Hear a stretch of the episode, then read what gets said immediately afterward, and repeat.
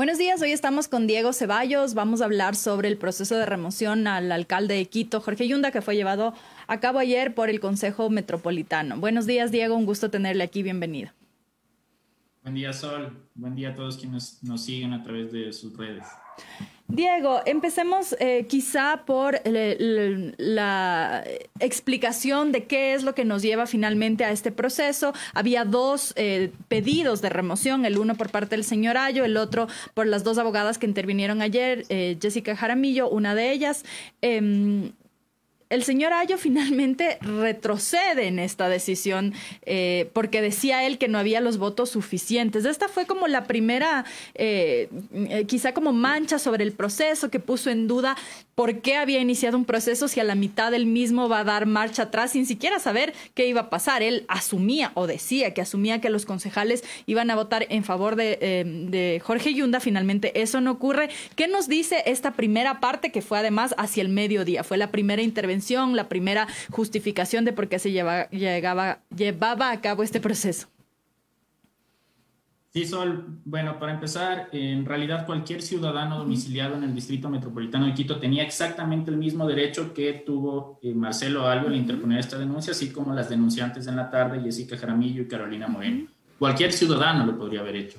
En realidad llamó mucho la atención la posición de Algo en el día de ayer en la mañana, más aún cuando no era la primera denuncia que impulsaba, era la segunda en realidad, porque la primera que había impulsado había sido eh, archivada toda vez que él había señalado que el alcalde y la Secretaría General del Consejo habían generado incidentes que necesariamente iban a derivar en la nulidad de esa primera denuncia, por lo que él desiste y presenta una nueva. Esta nueva denuncia sigue todo el proceso, pasa el filtro de la comisión de mesa, se verifica que cumplía con los requisitos previstos en la ley y en realidad, de una manera muy llamativa para todo el mundo, nadie se lo esperaba, en el día, el, día de ayer en la sesión del Consejo, eh, argumentando que supuestamente no habrían los votos, aun cuando nadie había manifestado públicamente cuál era su postura frente a los medios de comunicación, eh, por una cuestión justamente de no anticipar el voto, digámoslo de alguna manera, el señor Ayo eh,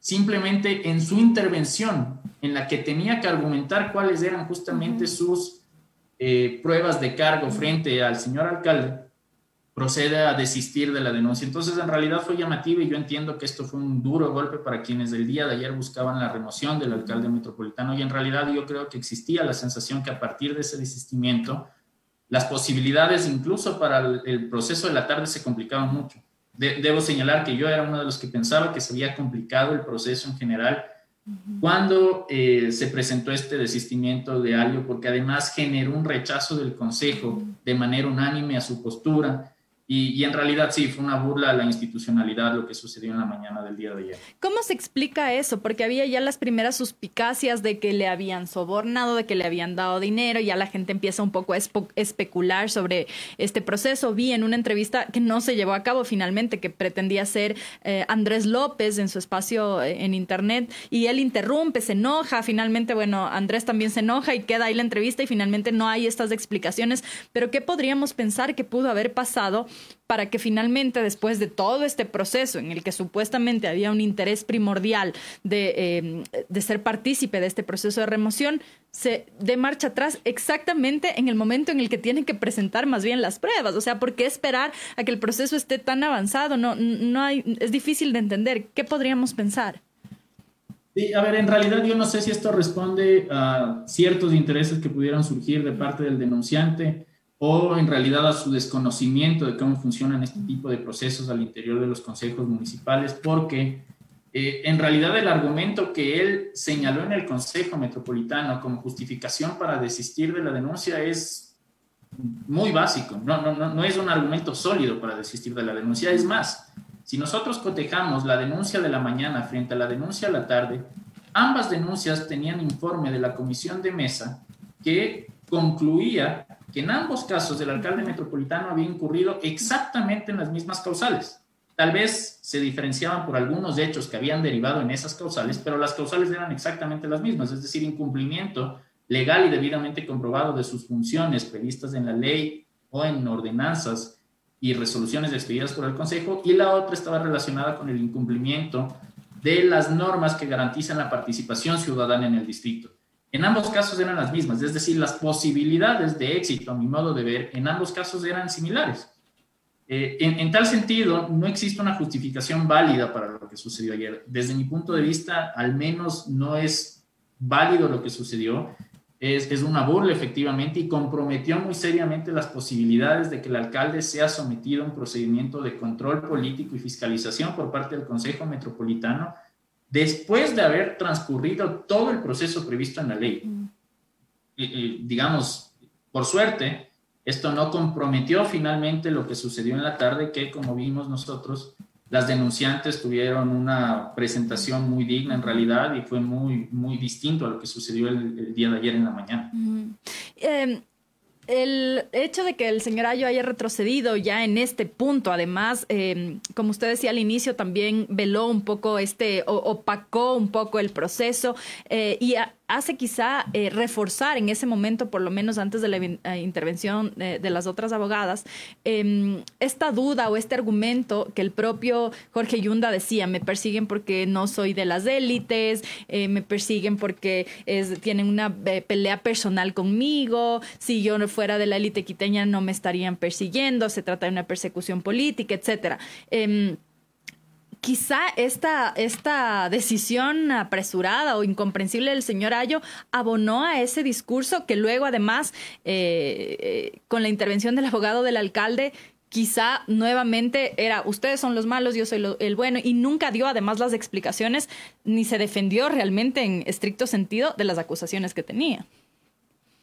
Sí, en realidad yo creo que la, postura de Alio en la mañana lo que hizo es justamente eso, abonar a la, a la, defensa del alcalde en el sentido de que esto no era más que una persecución política, que en realidad no tenía un fuerte sustento jurídico y que por lo tanto se había evidenciado que al no existir esos sustentos, el, denunciante lo que hizo es justamente evitarse el ridículo, digamos, de alguna manera frente al Consejo Metropolitano y desistió en el seno del Consejo. Eh, pero en la tarde, digámoslo, eh, se vio de otra manera la postura de las denunciantes, tuvieron una exposición muy clara de los argumentos de cargo que presentaron eh, en la denuncia, además de la documentación que respaldaba esos argumentos de cargo, de cómo se había llegado a las conclusiones de parte de la comisión de mesa del por qué el alcalde había incumplido sus funciones, de cómo el alcalde, a través del incumplimiento de sus funciones, además había incumplido las normas que garantizan el ejercicio de la participación ciudadana y ahí yo sí creo que existió un error de parte de la defensa del señor alcalde porque evidentemente no se enfocó en desvirtuar justamente esas acusaciones que existían con relación a esos incumplimientos o esas violaciones de los derechos de participación ciudadana de los habitantes del distrito. Más bien se enfocó en una suerte de amenaza velada a los integrantes del Consejo Metropolitano sobre las posibles consecuencias que podría tener esta decisión, ni siquiera en, digamos, de manera inmediata, sino en un eventual proceso en cortes internacionales que podría devenir, señalaba el, alcalde, el abogado del alcalde, perdón, en responsabilidad al Estado y por tanto se podría repetir en contra de los concejales que voten a favor de la remoción. Yo creo que esto no sentó nada bien en el Consejo Metropolitano. De hecho, muchos de sus integrantes lo señalaron al momento de emitir su voto razonado, que eh, molestó mucho la postura del abogado del alcalde en ese sentido de tratar de amenazar, amedrentar en el, momento de emitir el voto sobre la base de un supuesto o de una posible responsabilidad de ellos por esta remoción. Em, finalmente se obtienen los votos. El último voto es el de Santiago Guarderas, eh, que además entró respaldado por el mismo la misma organización política eh, con la que Jorge Yunda llegó a la alcaldía, es decir, Unión Ecuatoriana, liderada por el exfiscal Washington Pesantes. Em, ¿Qué nos dice eso también sobre este vínculo que ya se venía resquebrajando, además con algunos eh, hechos de conocimiento público entre el alcalde y Santiago Guarderas, que inicialmente era su aliado, era su coideario, por lo menos su compañero de partido? Eh, que sea él el último voto el que decide que finalmente el alcalde Yunda queda fuera de la alcaldía, ¿Qué nos dice también sobre em, este comportamiento político y este vínculo que había en el inicio con ellos? Hay un oportunismo, se ha leído como oportunismo por un lado, por otro lado, que era lo correcto que tenía que hacer dadas las causales. ¿Cómo lo ve usted? Yo en realidad solo lo que considero es que existió un proceso de desgaste del alcalde, no solo con el vicealcalde, sino en general con el bloque que inicialmente buscó darle gobernabilidad en el Consejo Metropolitano. Recordemos que en la primera sesión del Consejo, cuando se instituye el 15-16 de mayo del 2019, se designa al vicealcalde con el voto de todos los movimientos, salvo los que representan a la Revolución Ciudadana. ¿Sí? Con el voto de tres integrantes del Consejo se lo designa al vicealcalde, salvo con los votos de la Revolución Ciudadana, pero a partir de la gestión del alcalde, sobre todo a partir de octubre de 2019, se empieza a desgastar la relación del alcalde con ese bloque. Y luego, en función de las denuncias de corrupción que son de público conocimiento, empezó también a existir un desgaste de su relación con el vicealcalde. Aquí lo que hay que señalar es que existe un orden institucional que hay que respetar. ¿sí? En, una, en la primera sesión del Consejo Metropolitano sí o sí se designa al vicealcalde o vicealcaldesa. Si posteriormente, por cualquier motivo, el señor, el señor alcalde deja sus funciones de manera temporal o de manera permanente, a esa persona que fue designada como vicealcalde o vicealcaldesa, sea cual sea el movimiento de su origen, le corresponde sucederle en el cargo. Lo que pasó aquí es que evidentemente, a mi modo de ver, se utilizó de una manera política también de parte del alcalde a lo largo de este proceso el hecho de que el vicealcalde tenía un supuesto interés de acceder a la alcaldía y por eso eh, no iba a ser una valoración objetiva dentro del proceso. Es más, presentó unos, tuvo unos intentos de recusar al vicealcalde en todos los procesos de remoción que se llevaban en su contra, los cuales no fueron acogidos por el Consejo Metropolitano porque no eran viables jurídicamente y evidentemente esto, lejos de ayudarle al alcalde, terminó consolidando una posición en el bloque contrario a la alcaldía metropolitana en torno a la necesidad de remover del cargo una persona que evidentemente estaba de manera reiterada inobservando las disposiciones legales con el fin de mantenerse en el cargo. Entonces, un proceso de desgaste de manera, digamos, permanente a partir del inicio de la gestión que además se vio acelerado por los hechos que son de público conocimiento y tal vez del momento más delicado o donde con mayor eh, se, vio más, más manchada la relación entre el alcalde y no solo el vicealcalde, sino todos los integrantes del consejo que públicamente exigieron su renuncia, fue a partir de la publicación de los chats del hijo del alcalde con varias personas de la administración municipal, donde evidentemente se veía que estaban existiendo algunas cuestiones que iban más allá de la legalidad y que beneficiaban al entorno del alcalde familiar y de su círculo de colaboradores cercanos. Algunas personas, algunos abogados decían que no le correspondía a Santiago Guarderas porque, eh, por ejemplo, ahorita leo un tuit de Cristian Paula, el abogado Cristian Paula, solo como dato a Guarderas no le tocaba la vicealcaldía por la disposición de paridad de género que desacató este consejo municipal. Esa carga era de una mujer. Por ahí ya se estaba fraguando algo. qué pasaba con esta paridad que en efecto estaba normada? A ver, lo que pasa ahí es que en el año 2019, efectivamente, el COTAD lo que establecía es que tenía que existir un criterio de paridad para la elección de las segundas autoridades. Pero tal como estaba redactado el COTAD, no parecía ser una obligación para los órganos colegiados designar a la segunda autoridad bajo ese criterio, sino que parecía ser una posibilidad. Tanto es así que la Defensoría del Pueblo, de hecho, interpuso una acción de protección contra la resolución del Consejo que designó al concejal Guarderas como vicealcalde metropolitano. Pero esa acción de protección fue negada en primera instancia y después, cuando se apeló, también fue rechazada por la Corte Provincial. Al existir esta inconsistencia, digamos, en el artículo 317 del COTAD, que es puntualmente la norma que sustentaba la designación del vicealcalde, y que contenía un criterio de paridad de género que tal vez no era muy claro. Lo que pasó, de hecho, es que la Asamblea Nacional en febrero del 2020 introduce unas reformas al Código de la Democracia y aprovecha para reformar el COTAD, estableciendo un criterio de paridad de género en el cual ya no queda duda. La segunda autoridad ejecutiva de los municipios tiene que ser eh, tiene que considerar el criterio de paridad de género, es decir, si quien ejerce la alcaldía es hombre, tendrá que ser mujer y viceversa. Si quien ejerce la alcaldía es mujer, tendrá que ser hombre el vicealcalde. Ahora ya no existe duda sobre esa necesidad. Sin embargo, en 2019, cuando se designó al vicealcalde, no estaba clara la norma, por lo tanto se procedió a su designación bajo el criterio que el Consejo Metropolitano consideró en esa época y luego esta designación fue avalada por un juez de instancia y por la Corte Provincial porque no dieron eh, los resultados que esperaba la Defensoría del Pueblo, las acciones que interpusieron. Es decir, que en este momento eh, correspondería que la vicealcaldesa sea una mujer. Sí.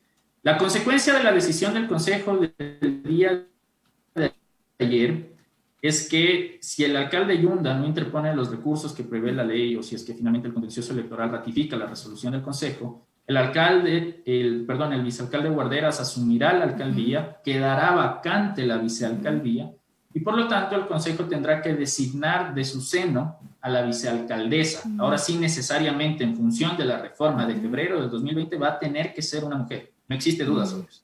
Y entonces ahorita, ¿qué es lo que va a pasar? ¿Cuál es el escenario? Porque Jorge Yunda tiene algunos recursos, puede ir al contencioso electoral. Ayer también se hablaba de esta discusión sobre si es que las abstenciones eh, podrían ser causal de nulidad del proceso, porque en teoría, según entendía yo, y usted me eh, corregirá si no, en el COTAD se prevé que se vote en favor, en contra, pero no existe la posibilidad de abstenerse. Sin embargo, a pesar de que esa posibilidad no existe, hubo varias abstenciones ayer eh, por parte de, de, a ver, tengo seis, seis concejales, un, dos, tres, cuatro, cinco de eh, la Revolución Ciudadana y uno de Unión Ecuatoriana. Em, estas, estas abstenciones podrían convertirse en una causal eh, que alegaría la nulidad del proceso y por lo tanto tendría que repetirse el proceso o qué pasaría si es que fuera así. Sí, a ver, lo que pasa es que el artículo 321 del COTAD tiene una norma que tal vez no es muy clara en su redacción y algunas personas la interpretan de modo tal que no, no se puede abstener un integrante del Consejo cuando se dispone la votación nominal razonada, que es lo que se dio el día de ayer.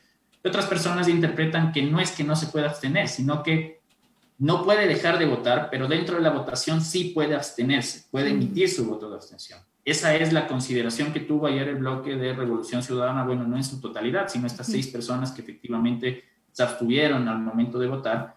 Pero más allá de eso, el tema es que para que efectivamente exista una nulidad de la sesión y de la decisión emitida por el Consejo, tiene que existir una decisión de órgano competente al respecto, pero hay que considerar además que aun cuando estos concejales que se abstuvieron hubiesen emitido su voto, ya sea favorable, en contra o en blanco, la decisión no hubiese cambiado. Es decir, de ninguna manera esto afecta a la decisión porque se contó con la mayoría calificada requerida en el COTAD para efectos de consumar la remoción del cargo del alcalde. Se contó con los dos, las dos terceras partes de los integrantes del Consejo. Aún si hubiesen votado a favor, en contra o en blanco, esto no hubiese cambiado. Entonces, en realidad esto no debería generar ni nulitar la sesión, ni generar la nulidad de la decisión del órgano colegiado el día de ayer. Eh, volviendo al tema, eh, a la pregunta inicial, ¿cuáles son los escenarios que tenemos en este momento? Existen dos escenarios. Uno, que el alcalde a partir de la notificación, transcurridos tres días, no presente la consulta al contencioso electoral. La consecuencia de eso será que al cuarto día el señor vicealcalde asumirá formalmente la alcaldía. Y el segundo escenario es justamente que el alcalde haga uso de esta posibilidad que prevé el COTAD, presente la consulta dentro del término de tres días al contencioso electoral el contencioso electoral solicitará a la Secretaría del Consejo que remita todo el expediente en dos días adicionales y a partir de, ese, de esa remisión del expediente tendrá 10 días para resolver la consulta. Pero ¿qué es lo que hace el contencioso electoral? El contencioso electoral no valora si es que existía o no existía causal de remoción, el proceso. no entra a determinar si el Consejo valoró adecuadamente las pruebas, no el contencioso electoral lo que hace es verificar que se hayan cumplido las garantías del debido proceso y el procedimiento previsto en el COTAD, es decir, hace una revisión formal, no hace una revisión de fondo. Y si es que de la revisión del expediente el contencioso electoral determina que sí se cumplió con las garantías del debido proceso y con el procedimiento del COTAD, va a ratificar la decisión del Consejo y a partir de la notificación de esa resolución el alcalde habrá cesado en el cargo. Caso contrario, si determina que existió alguna vulneración, alguna falla en el, proceso, revocará la resolución y el alcalde Yunda eh, se mantendrá en el ejercicio del cargo. Esas son las posibilidades en ese escenario. Esto quiere decir entonces que si son tres días contando hoy laborales, me laborables, me imagino, eh, hoy, el viernes y el lunes, es decir, el martes, si es que el alcalde Yunda no plantea ningún recurso ante el contencioso, el martes se posicionaría Santiago Guarderas como el nuevo alcalde de Quito.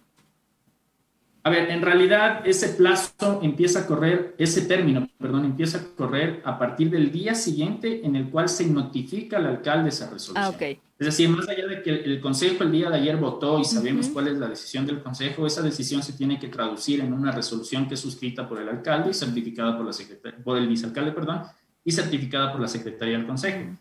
Esa decisión o resolución se tiene que notificar al alcalde. A partir de la notificación, el día siguiente empieza a decurrir ese término y tendrá tres días hábiles, efectivamente, como señalaba Sol, para presentar esta consulta al contencioso electoral. En todo caso, esto se resolvería más o menos entre la próxima y la subsiguiente semana, eh, de acuerdo a los plazos. Sí, en realidad toma más o menos tres semanas porque estos términos que había señalado es justamente días hábiles, es decir, tenemos tres para presentar la consulta, dos para que la Secretaría remite el expediente y después son diez, pero hábiles para que el contencioso electoral emita su pronunciamiento.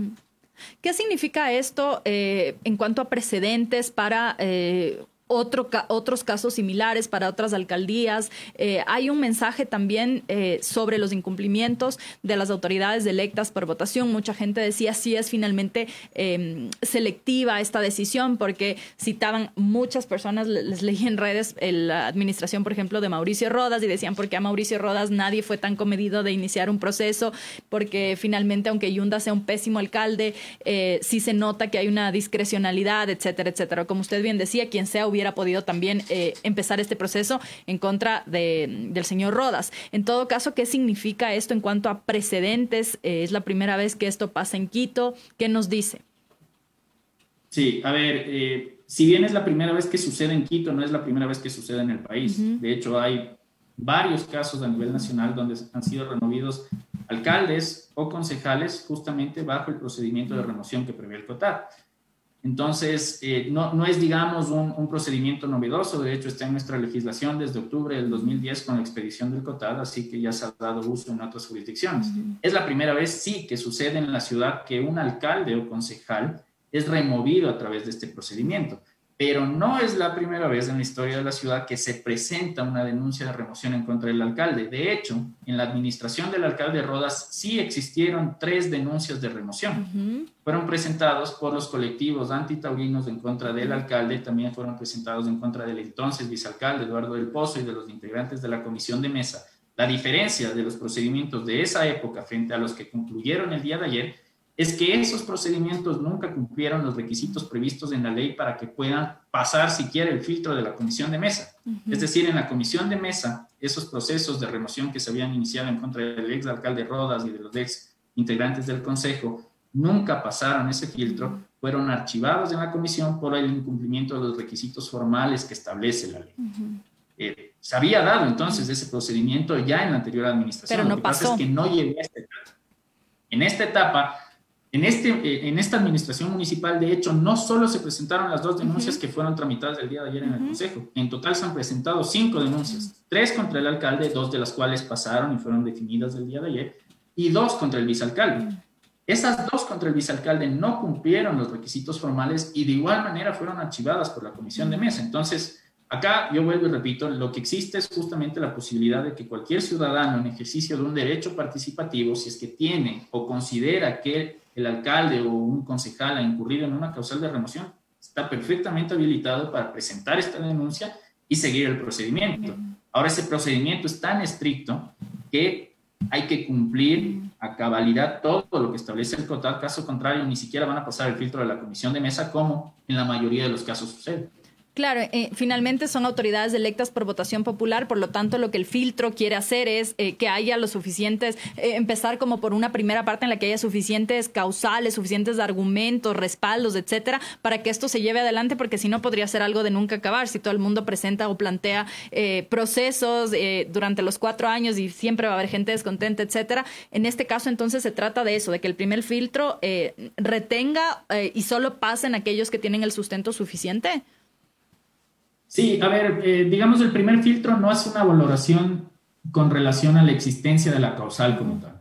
Existe un catálogo de causales, es decir, yo no es que puedo ir y pedir la remoción de mi alcalde porque mi alcalde me cae mal, sino que existen unas causales debidamente detalladas en el COTAD que me permiten a mí presentar esa denuncia, si es que yo considero que existe esa causal.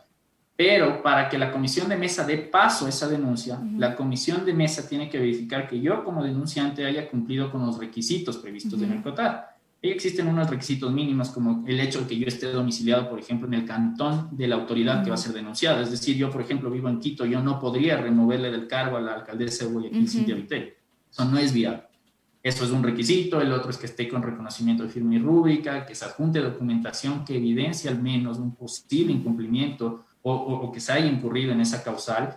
Y la mayoría de las denuncias, lamentablemente, no cumplen a cabalidad lo que establece el COTAD. Y ahí hay que ser muy rigurosos porque el Tribunal Contencioso Electoral en reiteradas ocasiones ha dado de baja resoluciones de los consejos municipales en los cuales se eh, destituye del cargo alcaldes o concejales sin haber considerado de manera estricta el cumplimiento de estos requisitos. Entonces, lo que ha pasado acá en el caso de Quito, al menos en esta administración, es que de las cinco denuncias, tres no tenían la más mínima posibilidad de pasar a la siguiente instancia, es decir, a la etapa probatoria. Se quedaron en la etapa de calificación. Las dos denuncias contra el vicealcalde y una de las tres contra el alcalde. Solo dos prosperaron porque efectivamente cumplían con todos los requisitos. Es por eso, además, que es muy llamativo el hecho de que el señor Ayo, después de haber transcurrido todo este proceso, cumplido a cabalidad los requisitos previstos en la ley, de manera misteriosa el día de ayer se eche para atrás. Es, llamativo porque es muy difícil llegar hasta el final de, esta, de este proceso de remoción.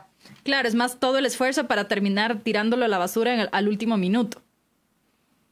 Inclusive monetariamente, porque hay que adjuntar documentación certificada ante notario público y eso no es que adjuntó, si mal no estoy en ese caso, más o menos mil fojas. Mm. Por cada foja, digamos, dos dólares la copia certificada incluso monetariamente se vio afectado el hombro. O sea, a mí me parece absurdo lo que pasó el día de ayer. No, no tiene justificación. Claro.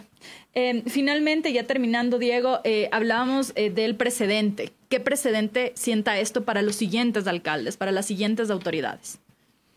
A ver, a mí me parece que el precedente clarísimo es que la ciudadanía está atenta y está clarísima de cuáles son los mecanismos que le asisten en caso de que las autoridades incumplan sus funciones y sobre todo incumplan con aquellas normas que garantizan el derecho de la ciudadanía a ser partícipe efectiva de los procesos de toma de decisiones en el sector público. Acá existe una legislación que es muy favorable a la ciudadanía para ser partícipe activa de los procesos de toma de decisiones.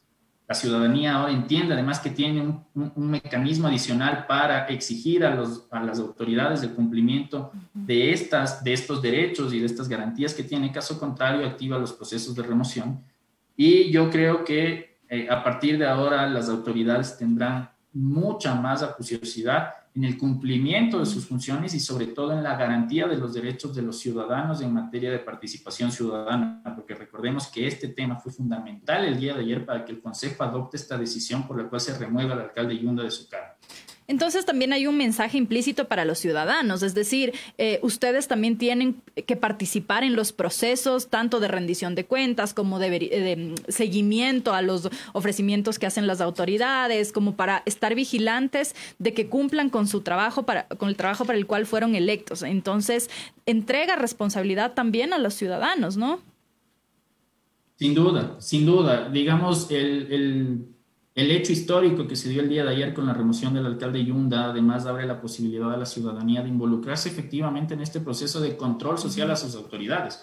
Muchas veces uno se queja de sus autoridades, de los alcaldes, sobre todo. El alcalde es esa autoridad de cercanía, es decir, la que nos da, nos provee de los servicios básicos. Los municipios son justamente esos, eh, esos entes públicos que son más cercanos a la ciudadanía y por ende cuando no prestan con calidad o eficiencia esos servicios es mucho más notorio. Y muchas veces uno dice, pero los concejales, ¿por qué no hacen tal cosa? ¿Hasta cuándo le van a aguantar al alcalde? Y desconocemos los mecanismos que tenemos nosotros como ciudadanos para activar procesos que efectivamente derivan en un control político y fiscalización de las autoridades cuando incumplen las normas y cuando incumplen esos procedimientos que están claramente definidos en la ley. Ayer existieron tres personas que los activaron, una se echó para atrás y dos mujeres los impulsaron de manera, diría yo, muy valiente, muy honesta y de manera muy calificada, muy preparada en su presentación en el seno del Consejo Metropolitano y obtuvieron una resolución favorable para lo que ellas buscaban. Esto dice entonces participación ciudadana como mecanismo también de control a las autoridades, ¿no? Y, y como mecanismo para decir si funcionan, no funcionan, porque así como te damos el voto, te lo podemos quitar con procesos de remoción. Sí, sí, sí, justamente. Y en realidad, después de lo que pasó el día de ayer en la mañana, eh, yo veía con mucha preocupación el hecho de que se pueda ver afectada la participación ciudadana en el distrito, porque evidentemente eh, fue una burla a la institucionalidad lo que hizo Marcelo Alio, y podría haberse entendido de una u otra manera que tal vez estos mecanismos no deberían estar previstos en la legislación. En buena hora, la presentación en la tarde de parte de eh, Carolina Moreno y de Jessica Jaramillo fue y estuvo a la altura de las circunstancias de modo tal que permite efectivamente visibilizar la importancia de contar con estos mecanismos a través de los cuales la ciudadanía tiene la posibilidad de incidir y exigir a las autoridades el cumplimiento y, responsabilizarse por sus actos en el ejercicio del poder público. Termina siendo entonces una lección para ambos, para los políticos y para los ciudadanos, incluso en otras ciudades, porque veía incluso bromas diciendo, así vemos en Guayaquil a los ciudadanos en Quito, así vemos en tal ciudad, en los que pueden considerar quizá que sus autoridades no están cumpliendo con lo que se espera, pero no hay procesos ciudadanos para remoción como sí ocurrió en Quito. Termina siendo entonces lección para ambos, políticos y ciudadanos. Sí, sin duda, sin duda. Yo creo que además desde la parte institucional es, es una muestra clara de la necesidad de implementar políticas de gobierno abierto. Mm. Es decir, ya tenemos que dejar de manejar el sector público de manera eh, opaca, como si fuesen cajas negras, donde no importa lo que hagamos adentro, en tanto seamos eficaces en la prestación de servicios, eso no va más. En un mundo donde las tecnologías de la información nos facilitan el acceso a la información pública, es imposible que se administre una ciudad de manera opaca y eh, no poniendo a disposición de la ciudadanía toda la información sobre la gestión no solo del Ejecutivo, sino del Legislativo y permitiendo que efectivamente exista un control social de las actividades de nuestras autoridades y a su vez, a través de esto, facilitando la participación de la ciudadanía en la toma de decisiones. Es, es, es digamos, una, un movimiento global el posicionamiento de los modelos de gestión basados en gobierno abierto y esos hay que implementarlos con mayor fuerza a partir de lo que ha pasado el día de ayer, sin duda. ¿Cuál es el mayor desafío para Santiago Guarderas entonces en este escenario? Eh, me parece que un primer desafío es justamente eso, transparentar la gestión municipal, conseguir justamente eh, la gobernabilidad necesaria en el Consejo Metropolitano que le permita eh, cumplir algunos objetivos mínimos que se tienen que trazar en una agenda consensuada con el Consejo Metropolitano, de modo tal que en estos dos años de gestión que están por delante, la ciudad pueda, digamos, llevar adelante o, cumplir aquellos objetivos que han sido relegados justamente por esta administración del alcalde Yunda, donde en algunos casos afectado por factores externos como las protestas de octubre de 2019, como la pandemia, o en otros casos por la propia negligencia de la administración municipal, no se han llegado a completar pero es necesario establecer una agenda de mínimos donde, liderados por el alcalde que entraría en funciones del doctor Guarderas, efectivamente, se pueda conseguir estos eh, objetivos mínimos que se tienen que trazar la ciudad. Eh, superar la pandemia en materia de salud, eh, temas del metro, por ejemplo, temas de reactivación económica, transparentar la gestión institucional de la municipalidad, eso me parece que es un tema prioritario a partir de lo que hemos vivido en estos dos años y habrá que, que, construir esa agenda en consenso con el Consejo Metropolitano, sin duda. Ese es un gran reto para el alcalde entrante si es que efectivamente se llega a concretar esta remoción del, del alcalde Yunda. Y el plan de gobierno planteado por Yunda para llegar a la alcaldía entonces ya quedaría fuera. Eso ya no tiene que cumplirse, sino sería una agenda distinta. Sí, exactamente. En este momento, digamos, ese plan de gobierno vincula a la autoridad que lo presentó. Mm. Toda vez que, evidentemente, el, el, el futuro alcalde Guarderas no sería quien presentó ese plan, él no tiene por qué verse atado al cumplimiento de esos compromisos. Entonces el planteamiento sería uno nuevo, partir de cero, como usted decía, con una agenda de consensos para que pueda haber gobernabilidad en estos dos años, considerando también que hay distintos eh, partidos políticos, que el desgaste de Unión Ecuatoriana está, que él se distanció de, su origen, eh, me refiero a, Ayunda, eh, con el partido político con el que llegó respaldado, y que finalmente esto ha planteado también posturas evidentemente contrarias versus favorables al alcalde Yunda y que va a haber fragmentación, por lo tanto dificultad de gobernar en los próximos dos años. Sin consensos va a ser bastante complicado. Sí, sin duda. Es que además hay que considerar un tema adicional en los municipios, Sol, que es muy importante. E, esto tal vez no se refleja eh, de manera muy evidente a nivel nacional, pero a nivel local, la gestión de las alcaldías depende mucho de la aprobación que tenga en el Consejo Municipal o Metropolitano de los proyectos que pone a su consideración. Es fundamental una buena relación entre el Ejecutivo y el Legislativo en este caso porque muchos de los proyectos que se planteen desde la Alcaldía Metropolitana van a necesitar el aval del Consejo Metropolitano, ya sea a través de la asignación del presupuesto necesario para ejecutar esas obras o proyectos o ya sea a través de la aprobación de los requisitos establecidos en la legislación para viabilizar esos proyectos. Entonces, en ese sentido, necesariamente va a tener que existir una agenda de mínimos en la cual podamos eh, confluir, digamos, todas las visiones que están representadas en el Consejo Metropolitano, de modo tal que exista gobernabilidad y, y pueda fluir la administración municipal. Muchísimas gracias, Diego, por acompañarnos. No, las órdenes, solo un gusto. Gracias. Esta fue la entrevista a Diego Ceballos sobre la remoción del alcalde de Quito ocurrida ayer con 14 votos favorables por parte del Consejo Metropolitano. Nosotros nos volvemos a encontrar el lunes. Síganos en gk.city y en todas nuestras redes sociales. Que tengan un excelente día.